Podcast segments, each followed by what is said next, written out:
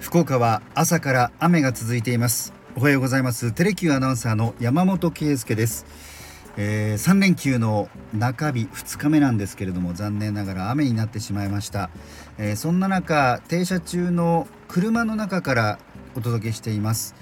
少しノイズーかもしれませんけれども屋根を叩く雨の音をバックにお送りしていきたいと思います。ところで皆さん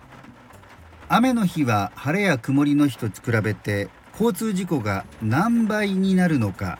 ご存知でしょうか？私も改めて調べてみて驚きました。近年はこの時期の秋雨も結構まとまった強い雨が降ることがありますので雨の日の運転のポイントを学びたいと思います。暑い時は寒い時も。テレキューラジオ。家でも外でもどこでも聞ける。ちょうどいいぬくもり。テレキューラジオ。雨の日はどれだけ事故が起きやすくなるのか。データをいろいろ調べてみました。一つ出てきたのが首都高速道路上での事故のデータです。えー、1時間あたりの交通事故件数というのを算出したということなんですけれども晴れの日が1時間あたり1.06件に対して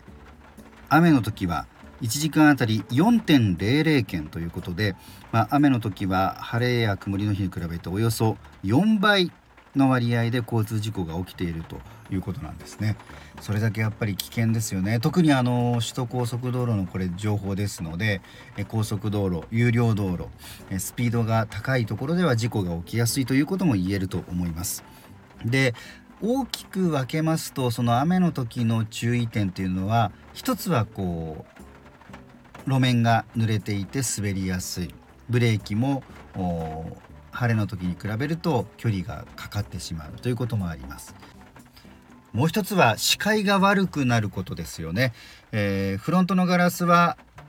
ワイパーで取り除けるにしてもドアミラーそれから横のガラスあと車によっては後ろのガラスこういったところにも、えー、水滴がつきますよね。でまああのー結構それって当たり前のことすぎて、えー、慣れてしまっているのでそんなに意識しないんですがやはりその視界が落ちるっていうことも結構気をつけなきゃいけないことです。雨粒自体で見えにくくなることに合わせて、えー、曇ることもありますね。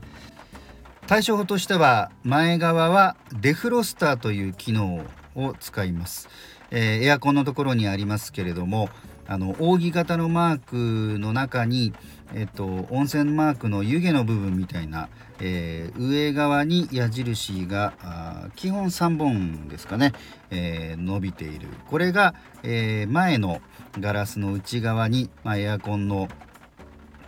風を送ることで、え曇りを取ろうというもの。それから、まあ、四角ので書かれているもの。これは、えリアのガラスですね。熱線。あの線を使って、えー、そこから曇りを取ろうというもの。で運転してるとふと気づいたら結構曇ってたっていうこともあると思うのでこういうのも早め早めに使うことが大事ですよね。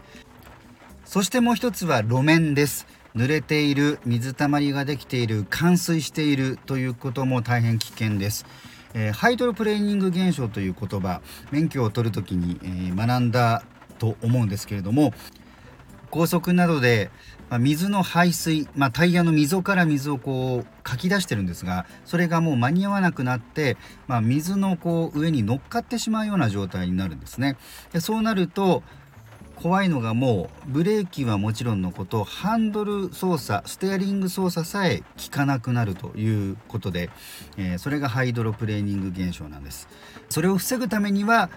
スピードを抑えめにするっていうことが一つとそれから、まあ、タイヤの状態っていうのをちゃんと普段から見ておくということですよね。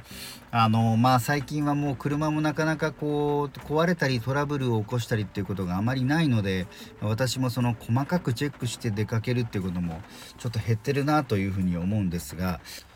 タイヤの場合は溝がちゃんとあるかどうか。これはスリップサインというものが横についていますのであのちょっと調べてみてね。その溝の確認の仕方というのも分かりますのでそれをまず見てみるということ。それからだいぶ年数が経ってくると、えー、傷んでくるということもどうしてもあります。溝が減りすぎていたり経年劣化でタイヤ自体が傷んでしまったりということになりますとそういった雨の時も十分な性能を発揮できないということになるのでやっぱ結構怖いですよね。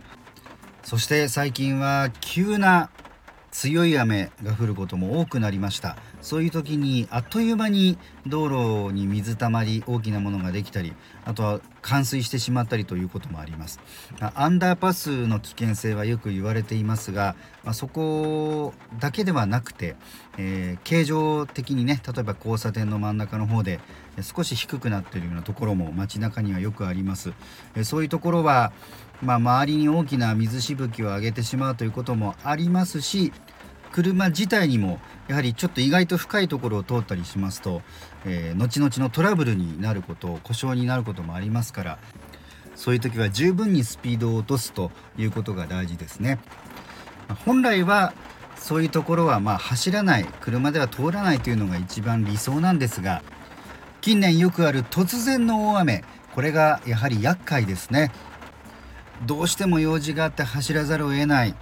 例えば子供を乗せていて家まで帰らざるを得ないというようなこともあると思います。ですが無理をせずその場にとどまるということも大事なのかもしれません。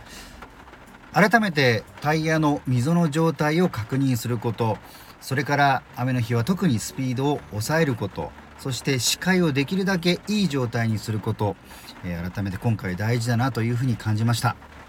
ではまた次回。